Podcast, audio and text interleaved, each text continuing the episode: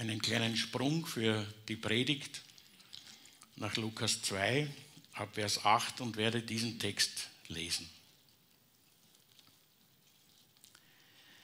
In der gleichen Nacht hielten ein paar Hirten draußen auf dem freien Feld Wache bei ihren Herden.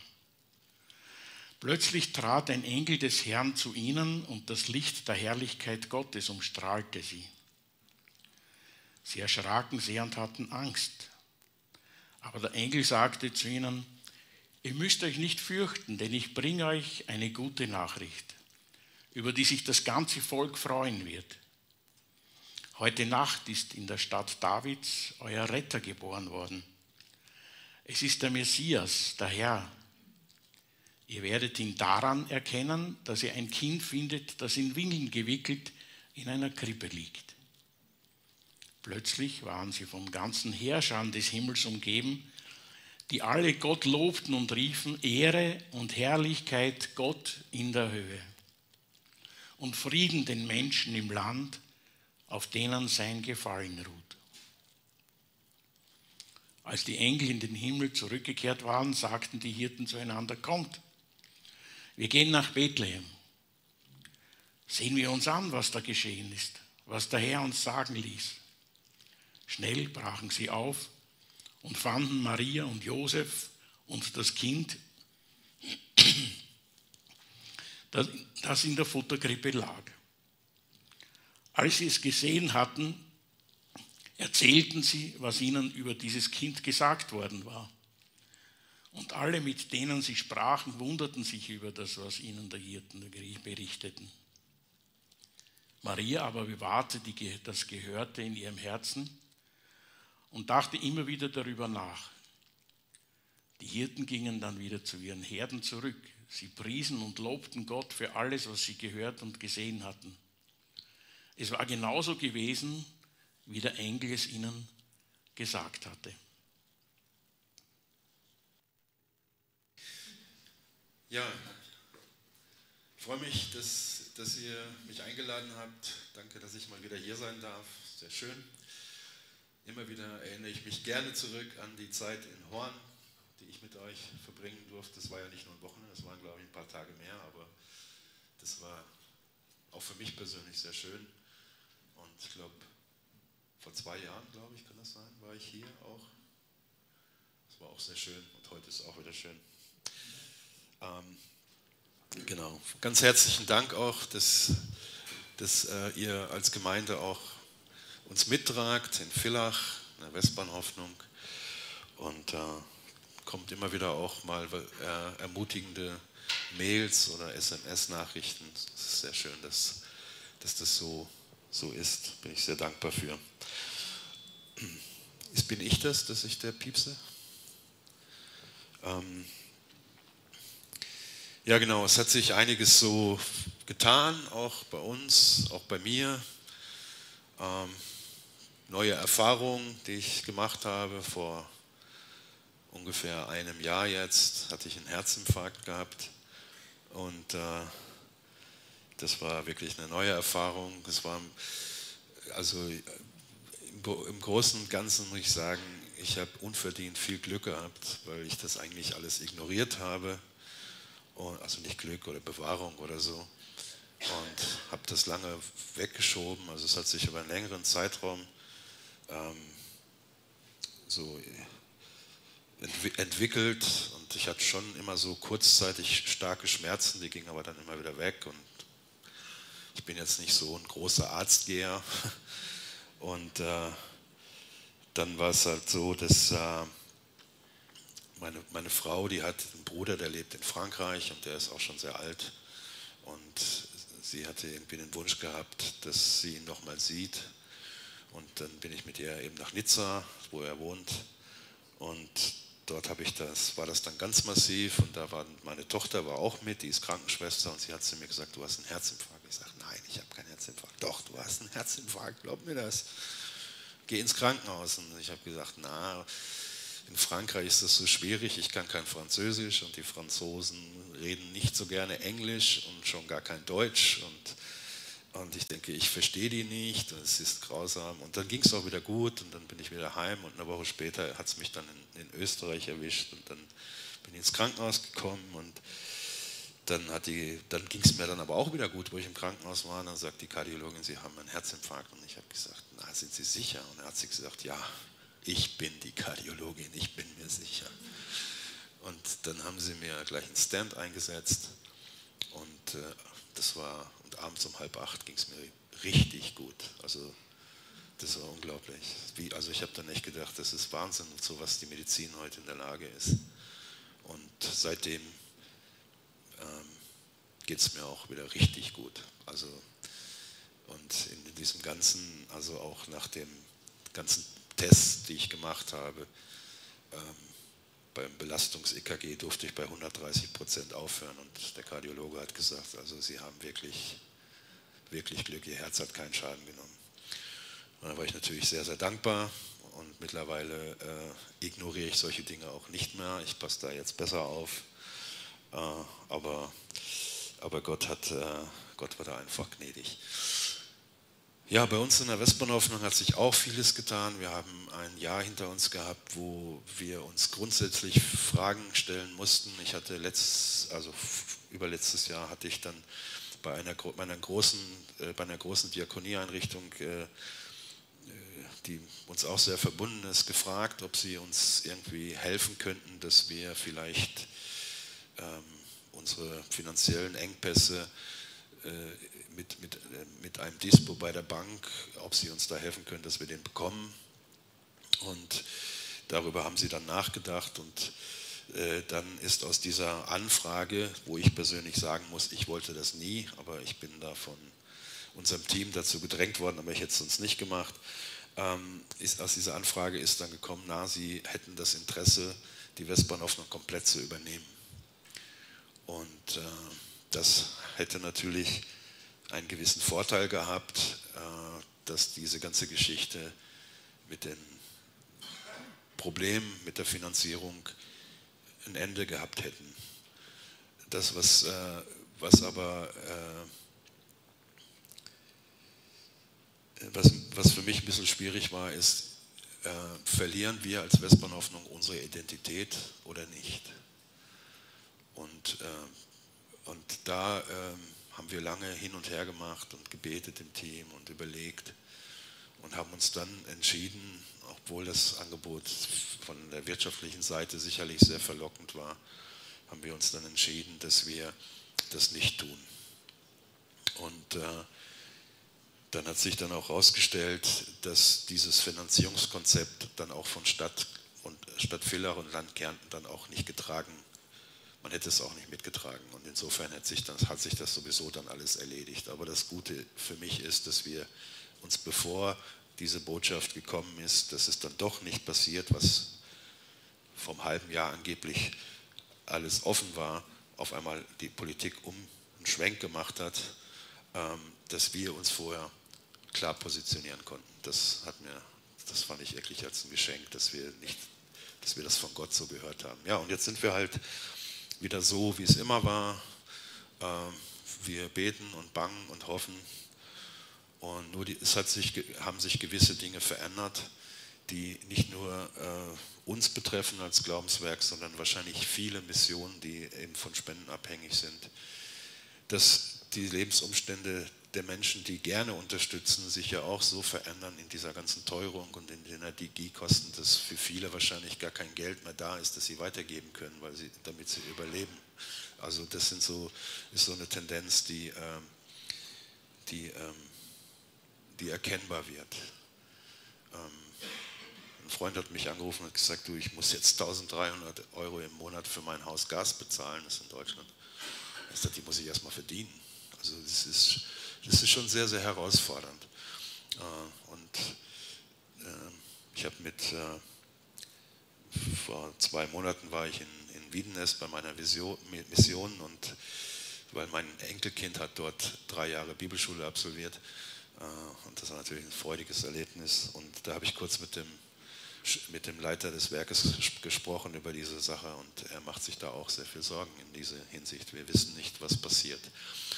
Aber ich bin trotzdem äh, zuversichtlich, weil das nicht die erste Krise ist, die, die dieser Planet gesehen hat. Und ich denke, Gott hat immer wieder auch die Menschen durch Krisen hindurchgeführt. Und ich sehe auch eine riesen, eine riesen, äh, eine riesen Möglichkeit für Gemeinde, dass wir als Zeugnis sein können, als Christen, wenn wir uns einander helfen, dass die Menschen sehen, boah, die helfen sich wirklich untereinander, die stehen füreinander da, die, äh, ein, sie sind füreinander da und unterstützen sich gegenseitig. Es ist ja oft immer solche, in solchen Tendenzen, dass, äh, in solchen äh, Herausforderungen oft die Tendenz, dass sich dann sehr viel eben Egoismus breit macht. Ne? Und äh, dass jeder versucht, irgendwie äh, da bloß nicht unter die Räder zu kommen. Und dann, wenn dann Gemeinde genau das Gegenteil tut, dass man aufeinander Acht hat, hat und dass man einander hilft und unterstützt, dann ist das, glaube ich, ein riesen, riesen Zeugnis für die Welt. Ähm, genau, das ist so das Große und Ganze. Wir haben das natürlich auch gemerkt, wir haben genau ein, ein Jahr jetzt, also meine Buchhalterin, unsere Buchhalterin hat mir gesagt, wir haben genau 40.000 Euro weniger als letztes Jahr an Spenden das ist natürlich für uns ein Vermögen. Und, und jetzt wissen wir gar nicht, wie, wie was wird. Und die Zeit ist sehr knapp. Es ist eigentlich nur noch dieser Monat. Also nicht, dass ich euch da jetzt irgendwie äh, äh irgendwas äh, betteln will oder so, sondern ich bin trotzdem voller Zuversicht. Es ist äh, nicht das erste Mal, dass es so bei uns ist. Und Gott hat uns immer wieder geholfen und uns rausgerettet. Aber es ist halt so, dass äh, die Tendenz in diese Richtung geht, dass die Menschen sowas wie die Westbahnhoffnung immer mehr brauchen und das merken wir. Wir haben, wir haben äh, einen unglaublichen Zulauf bei der Lebensmittelausgabe. Also das hat sich verdoppelt. Und viele Menschen, jetzt auch Villach, die kommen zu uns und holen sich Lebensmittel. Und was wir auch haben, aber das hat natürlich äh, andere Hintergründe. Wir haben halt ein, äh, eine starke Zunahme auch in unserer Kleiderkammer. Also wir haben jetzt die letzten, die letzten äh, zwei, drei Wochen äh, pro Woche 150 Menschen, die sich Kleider wollen und Gewand, Winterkleider. Also es ist äh, vor allen Dingen Männer, natürlich, Migrationshintergrund. Und äh, da merken wir schon, wir, es, es lichtet sich, unsere Winterjacken gehen aus, unsere Hosen gehen aus und so weiter. Aber so, so ist es. Und das ist halt, das habe ich auch jetzt im Gespräch mit äh, dem Bürgermeister gesagt, das ist halt dieses, diese Spannung, in der wir sind. Auf der einen Seite leben wir von Spenden und es, die Menschen haben immer weniger Geld. Auf der anderen Seite werden immer mehr Menschen solche Einrichtungen wie uns brauchen in Zukunft. Das ist einfach wenn sich das so weiterentwickelt, wird das so sein. Und da bin ich dann schon froh, ganz ehrlich, dass wir da einfach wissen, dass wir von Gott abhängig sind, dass Gott mit uns ist und dass wir da einfach auf ihn vertrauen können, dass er einfach eingreift und dass er zu seinen Verheißungen steht, die er in seinem Wort macht und dass wir darauf bauen und nicht abhängig sind von Politik und solchen Sachen. Genau.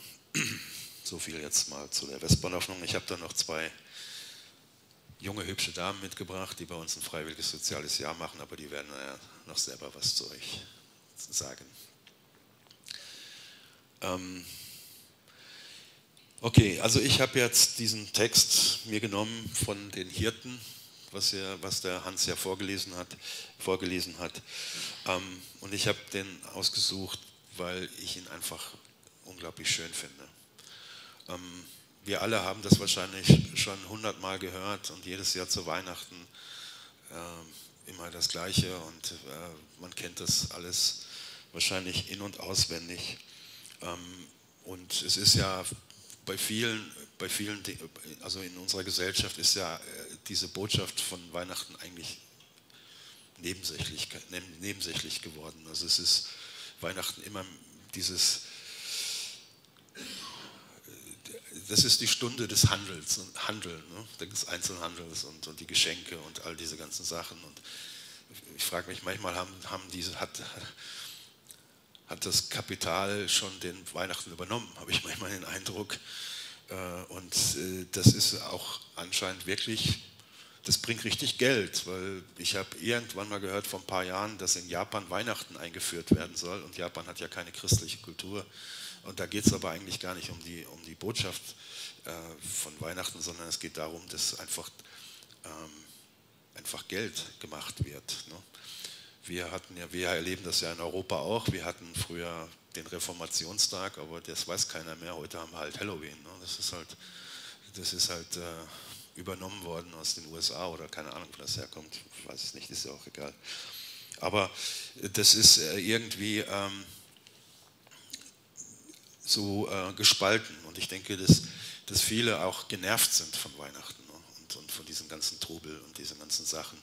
Und dass, ich, dass in vielen Familien äh, Weihnachten enormer Stress ist.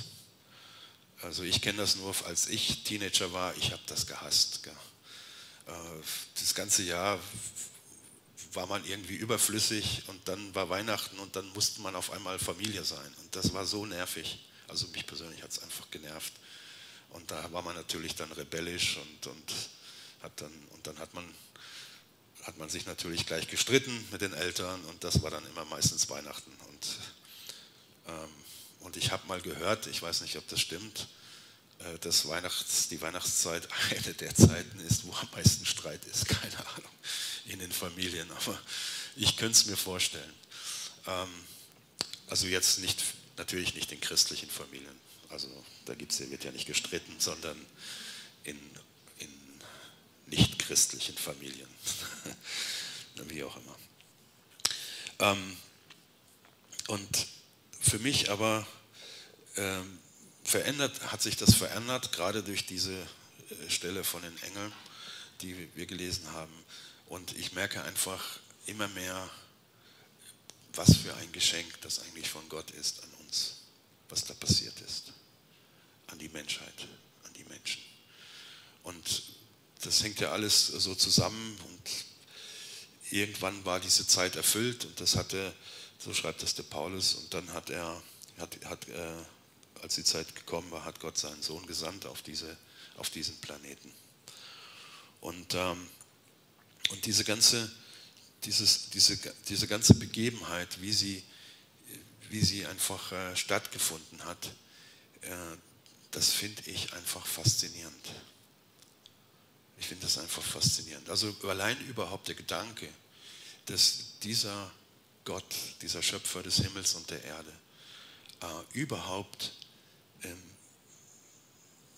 dass es ihm ein Anliegen ist, dass seine Geschöpfe nicht zugrunde gehen, dass es ihm ein Anliegen ist, dass sie nicht verloren gehen, dass es ihm ein Anliegen ist, dass er, ähm, äh, obwohl sie immer wieder Dinge, obwohl wir immer Dinge falsch machen, falsch gemacht haben, rebellieren gegen ihn, ähm, das, die Geschichte des Volkes Israel ist ja ein, eine Geschichte, wo Gott ihnen immer wieder nachgeht und immer wieder laufen sie ihm weg und, und immer wieder tun sie das, was sie nicht tun sollten und, und, und Gott erträgt das einfach alles. Und nicht nur, dass er es erträgt, sondern er, er, er macht das dann auch so, dass er selber durch seinen Sohn äh, uns die Rettung schenkt. Und das ist einfach unglaublich. Und, äh, und wir lesen dann von, davon, dass, dass Jesus eben ähm, in Bethlehem geboren wird. Und wie diese Geburt auch irgendwie, es ist nicht so, dass, äh, also wenn man jetzt, könnt ihr euch noch erinnern, wo die Queen gestorben ist, was das für, für ein Bomborium war äh, und äh, was da, boah, und da wird der König der Könige, der Herr aller Herren geboren, äh, nicht in, in, in, wie die, in den Königshäusern mit Pump, Prump und Pracht und alles mögliche Prunk, sondern ganz schlicht in Armut. Das ist einfach unglaublich faszinierend. Dass Gott das so macht, dass Gott das so tut. Und nicht nur das, sondern wir lesen dann im, im Matthäus-Evangelium, dass, ähm, Sterndeuter, also Leute, die die Sterne deuten, irgendwo erkennen, es, es wird ein König geboren in Israel und sie brechen auf und suchen ihn, diesen König, und, äh, und äh, kommen nach Jerusalem und fragen, wo ist, wo ist der König, der geboren wird? Und jetzt hatten die ja einen König, den haben sie ja nicht freiwillig gehabt, der ist ja eingesetzt worden. Und der kommt natürlich in Panik. Ne? Was, wo, König? Ich bin König. Was ist jetzt hier mit neuer König? Und, äh, und hat Angst um seine Macht und um seinen Einfluss. Und, äh, und in seiner Panik ruft er die Schriftgelehrten und die Hohenpriester, die geistliche Elite zusammen und fragt, was ist hier los, was ist, was ist hier? Und dann sagen sie, ja, schauen wir mal in den Schriften, schauen sie in den Schriften, finden sie die Prophetie im Micha und sagen, ja, in Bethlehem, steht doch da. Boah, ich finde das cool, ne? Dass das einfach da steht. Und dann, dass da Leute aus dem Osten kommen und das, äh, den König suchen, den neugeborenen König. Da geht es jetzt nicht um das Kind in der Krippe, da geht es um den neugeborenen König, dass sie ihn suchen. Und dann müsste es ja eigentlich so sein, Eigentlich müsste es ja so sein, dass die Schriftgelehrten und die ganzen Frommen sagen, wir müssen dahin. Ist das nicht logisch? Also ich finde das komplett logisch. Also wenn ich da die Schrift, mich in der Schrift auskenne und dann lese ich die Prophetie, dann kommen diese Leute, dann denke ich mir, endlich ist es soweit. Endlich. Auf nach Bethlehem, Jungs und Mädels. Da müssen wir hin. Lesen wir davon, dass irgendeiner von den, Pharise von den Hohenpriestern, Schriftgelehrten da hingegangen ist? Und ich frage mich immer wieder, wie kann so etwas passieren? Wie kann so etwas sein? Ähm, komisch. Und deswegen liebe ich diesen Text von den Hirten. Weil diese Hirten, ich lese das jetzt nicht nochmal, aber wir haben das ja, waren die ersten auf den Felde, den Gott diese Geburt Jesu verkündet. Und das Bemerkenswerte daran ist, dass, dass sie zu den Verachteten gehörten, die Hirten. Also nicht diesen wichtigen Menschen in der Gesellschaft verkündet Gott dass Jesus geboren worden ist, sondern zu denen, die am verachtetsten sind in der Gesellschaft, nämlich die Hirten. Und vor allen Dingen die Frommen haben die Hirten gehasst, weil sie nie die richtig die Vorschriften halten konnten. Sie haben sich nicht die Vorschriften halten können. Und das hat die so genervt. Die Waschung haben sie nicht eingehalten. Wir machen alles richtig und korrekt. Und deswegen sind sie wahrscheinlich auch nicht dahin gegangen, weil sie eh schon alles richtig und korrekt machen. Und die Hirten mussten sich das immer anhören und es ist ja, äh, es ist ja nicht, äh, wie soll ich sagen, es ist nicht nett. Also viele, viele von den, von den, äh, von den, von den Geistlichen hatten ihre Schafe dort, die einfach dort auch äh, geweidet wurden für Opfertiere und so weiter. Und es ist ja nicht nett, wenn du dann Leute, so Vorgesetzte hast, die, die immer zum Ausdruck bringen, wie sehr sie dich verachten. Also es ist nicht nett, in so, ein, in so einem Umfeld zu arbeiten. Ne? Versteht ihr, was ich meine? Das ist nicht schön. Wenn du zur Arbeit gehst am Montag und der Chef sagt dir, zeigt dir nichts anderes als Verachtung, dann bist du nicht besonders gerne in der Firma, glaube ich, ähm, wenn da überhaupt keine Wertschätzung ist. Und das haben sie immer, immer, äh, das haben sie erlebt. Und sie waren am Rande der Gesellschaft. Das war einfach, äh, sie waren einfach nicht drin in dieser frommen Geschichte. Und da hinein offenbart Gott ihnen das.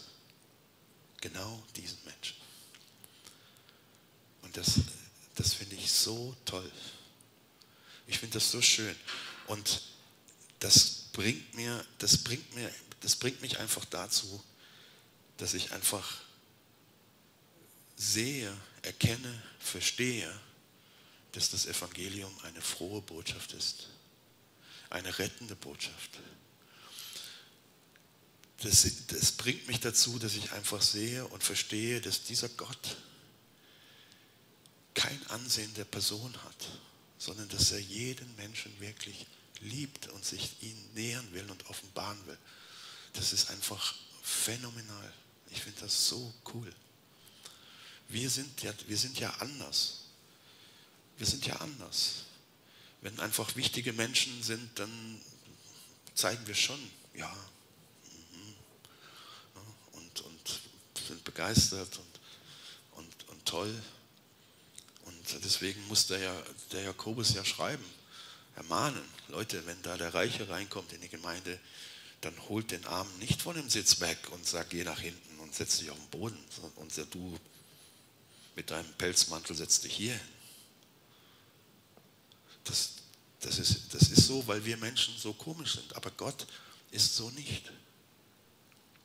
Und das ist auch, in, ich erlebe das auch in unserer Arbeit. Und das ist auch ein Grund, warum, warum wir das machen. Weil da sind einige, die sind auch sehr, werden auch sehr verachtet. Wir haben, ich erinnere mich an eine Situation, da war unser Bürgermeister, unser Altbürgermeister, der ist jetzt nicht mehr da, ist ein anderer, der ging über uns in Hauptplatz in Villach und da waren so ein paar von, von unseren Jungs jetzt, die so den Alkohol sehr lieb haben und haben dort halt getrunken und waren wahrscheinlich auch schon sehr fröhlich. Und dann haben sie den Bürgermeister gesehen und dann haben sie gejubelt, ah, Herr Bürgermeister, hallo. Und der ist natürlich gleich hingegangen und hat ihm die Hand gegeben und gesagt, schön, dass ihr da seid, danke. Sondern der hat einfach sich vertschüsst. Der hat einfach so getan, als ob er nichts gehört hätte. Ich habe das zufällig mitgekriegt. Da habe ich mir gedacht, ja, sie waren ihnen einfach peinlich. Mitten am Hauptplatz in Villach, so eine Horde von zehn Leuten stark angetrunken. War ihm peinlich, hat sich einfach vertschüsst. Und, äh, und, und ich finde das so toll, dass wir einfach ein Ort sind als Westbahnhoffnung, wo wir versuchen, einfach zum Ausdruck zu bringen, Gott liebt dich, egal wie du bist. Und egal welchen Status du in der Gesellschaft hast, du bist wichtig, weil du ein Mensch bist und weil Gott dich liebt.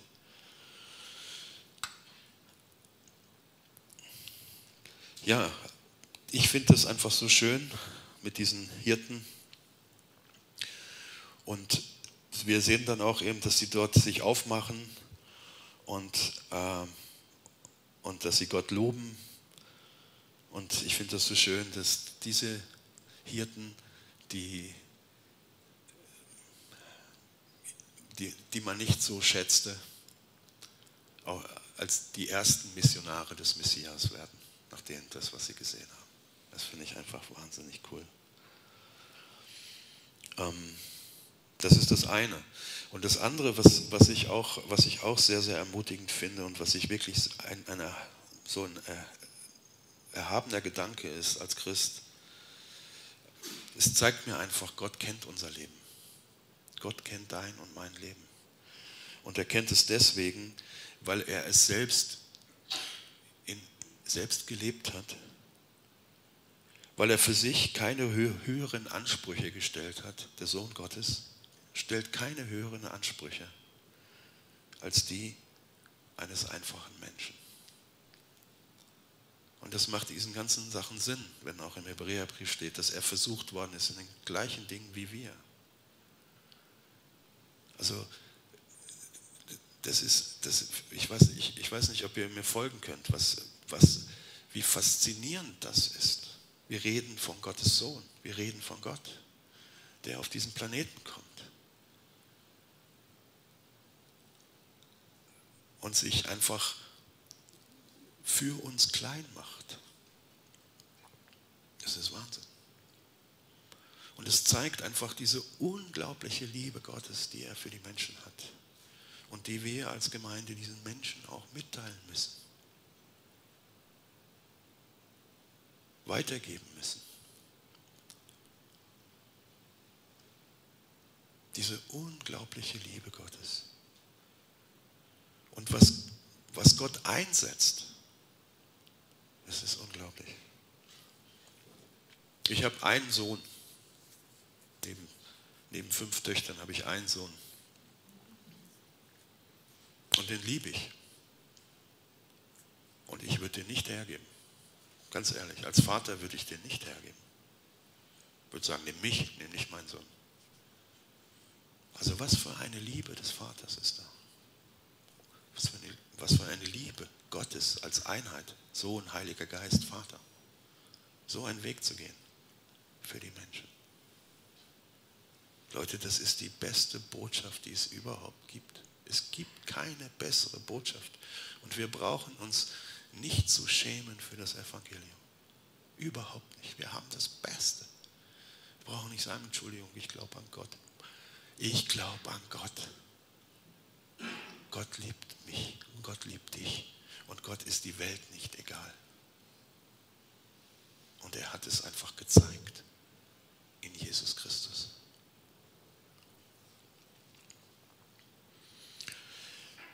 Also es ist kein Märchen, es ist Wirklichkeit. Es führt zurück auf ein Gebot des Kaisers Augustus. Nicht auf ein Gebot Gottes, sondern der Kaiser Augustus gebietet Volks, diese Volkszählung, nehme ich auch genug Steuern ein und dann muss alles gezählt werden. Und das, auch das nebenbei ein unglaubliches Zeugnis Gottes. Vielleicht war das der mächtigste Mann in der damals bekannten Welt, aber er muss einfach das tun, was Gott einfach vorhat. Damit Jesus nicht in Nazareth, sondern in Bethlehem geboren wird, wie die Schrift es verheißen hat. Das tröstet mich immer wieder. Wisst ihr, immer wieder geht es ums Geld. Auch man braucht es einfach. Aber es ist einfach so befreiend zu wissen. Es ist nicht, es ist nicht, es ist nicht der Punkt, dass irgendein Reicher uns was spendet oder dass irgendjemand uns was spendet, sondern der Punkt ist der, dass Gott über alles die Kontrolle hat. Auch wenn wir, wenn die Realität der meisten Menschen die ist, dass das Geld regiert. Ne? Vor allen Dingen jetzt mehr die, die links stehen. Ne? Da gibt es ja diese Aussage, wer das Geld hat, hat die Macht und wer die Macht hat, hat das Recht. Aber Gott steht über diesen ganzen Dingen und er lenkt er lenkt die, Könige, die Herzen der Könige, heißt es, wie Wasserbecher. Und unsere Hoffnung, unser Vertrauen ist in ihm und nicht in dem, was in dieser Welt mächtig ist, sondern in ihm, in, in Gott. Ähm, es ist keine Besonderheit, nicht Reichtum, Luxus, sondern Armut und Einfältigkeit kennzeichnen den Beginn des Lebens Jesu. So kommt Gott zu uns, in Jesus Christus. Aber was man sieht ist, es beginnt ein Prozess der Veränderung. Bei den Hirten sieht man es. Es beginnt ein Prozess der Veränderung. Gott verändert alles. Die Hirten machen sich auf den Weg, sie werden die ersten Missionare der frohen Botschaft. Und die Veränderung durch Jesus Christus, durch das Kind oder was auch immer, beginnt durch den Glauben in unseren Herzen. Da beginnt es. Durch den Glauben in unseren Herzen. Da verändert Gott uns und da verändert und da möchte Gott die Welt verändern. Wir wollen oft gute Absichten ohne Gott. Es ist ja nicht so, dass das ist äh, wir haben ja viele Ideologien hinter, hinter uns, die vielleicht gute Ansätze hatten, aber die gescheitert sind an der Stelle, dass unser Herz einfach nicht mitmacht. Das ist der Punkt. Also wenn ich jetzt so an den Kommunismus denke, dann, ich komme ja aus einem kommunistischen Land, aus Jugoslawien, Ähm, ich fand das nicht alles schlechte Ideen, aber es ließ sich nicht umsetzen, weil es unser Herz war. Warum soll ich nicht mehr verdienen als der andere, weil ich bessere Arbeit leiste und was auch immer, was da kommt? Aber Gott verändert uns in, im Herzen. Und das Reich Gottes ist passiert durch Veränderung in unserem Herzen. Das, ähm, bis zu einem gewissen Punkt bin ich in der Lage, Dinge auszuhalten. Aber es kommt der Punkt, wo ich Dinge nicht mehr aushalte und wo ich die Kraft des Glaubens brauche und die Kraft des Heiligen Geistes, dass ich einfach es aushalte. Und da passiert Reich Gottes dann. Weil wir sind nicht von Natur aus vielleicht, oder, oder ich bin Alien, ich weiß es nicht, aber ich bin nicht von Natur aus darauf bedacht, dass es den anderen besser geht als mir. Nicht von Natur aus. Nicht jeder sehe auf das Seine, sondern das, was den anderen dient. Ja, wenn du immer nur auf das schaust, was dem anderen dient, wo bleibst denn du dann? Wo bleibst denn du? Du kommst ja unter die Räder, du kannst nicht immer gucken, was den anderen ist. Du musst auch mal gucken, was für dich wichtig ist. Das will ich gar nicht, darüber will ich gar nicht urteilen. Aber wir müssen begreifen, dass diese Veränderung beginnt in unserem Herzen durch den Glauben, durch den Heiligen Geist, dass wir, dass wir, dass wir in der Lage sind, zu sagen, Gott, verändere mich, gib du mir die Kraft, dass ich meinen Nächsten lieben kann. Vergib du mir die Kraft, dass ich nicht immer auf mich schaue, sondern und gib du mir auch den Glauben, das ist nämlich ganz entscheidend auch für uns, dass ich nicht den Kürzeren ziehe. Dass ich nicht den Kürzeren ziehe. Da könnte ich euch jetzt eine Geschichte zu erzählen, die ich persönlich erlebt habe. Ich lasse das, weil das jetzt da vom Thema abgeht. Aber da bin ich mittendrin. Aber trotzdem, glaub, wenn, wenn die Bibel sagt, dass denen, die Gott lieben, alle Dinge zum Besten mitwirken, dann ist das nicht immer das, was wir erfahren. Aber wir, Gott möchte, dass wir ihm glauben und dass wir aushalten bis zum Ende. Gott verändert uns im Herzen, unseren Glauben. Und äh, zum Schluss möchte ich noch eine Sache sagen. Die hat auch wieder so wie mit dem Augustus zu tun. Und das fällt mir auf an vielen Stellen in der Bibel, wie Gott das macht. Und ich finde das so faszinierend. Also am Ende des Lebens Jesu, wo dann das alles beschlossen ist, seiner Kreuzigung und so, da schreibt der Pilatus, der König der Juden. Und die Religiösen, denen hat das nicht gefallen. Und sie haben dann da mit dem rumgemacht und haben gesagt, bitte schreib, er hat gesagt, er ist der König der Juden. Hätte er ja machen können. Aber er sagt, was ich geschrieben habe, habe ich geschrieben. König der Juden. Und, äh, und das, das rundet das einfach so ab. Geburt, dann die Kreuzigung. Aber Jesus ist nicht dieses Kindlein in der Krippe da, was man sich da anschaut, sondern das ist der König der Welt, der Retter dieser Welt. Und angefangen mit einem Gebot des Kaisers, geendet mit einem Gebot des Statthalters von Jerusalem. Und das finde ich einfach so cool. Und ich möchte euch einfach ermutigen, dieser Weihnachtszeit und so weiter. Schön, dass wir alle eine schöne Zeit haben, aber denkt dran, was für eine fantastische Botschaft das ist, das Evangelium. Die, die, eine frohe Botschaft für eine verlorene Welt und für eine Welt, die nicht weiß, was sie machen soll. Hab, ist mein Eindruck. Aber ich habe nicht den Eindruck, dass die meisten die wichtige Position haben, wissen, was sie machen sollen. Die Probleme sind so herausfordernd und schwierig.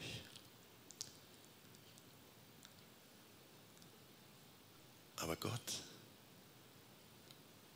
hat eine tolle Botschaft für uns. Und Gott möchte mit uns sein, er möchte uns führen, leiten. Er will uns auch versorgen und er, führt durch, er will uns durch diese Krisen und Herausforderungen führen. Ich persönlich würde mir wünschen, ich weiß nicht, vielleicht tun das ja die manchen, aber ich denke mir so oft, diese ganzen europäischen Kanzler und Präsidenten und was es da alles gibt, ich denke mir so oft, fangt doch an zu beten. Fangt doch an zu beten. Sagen, Herr, ich weiß nicht, was ich tun soll. Hilf mir, dass ich das Land und mein Volk richtig regieren kann. Es hat solche Männer in der Geschichte gegeben. Die hat es gegeben.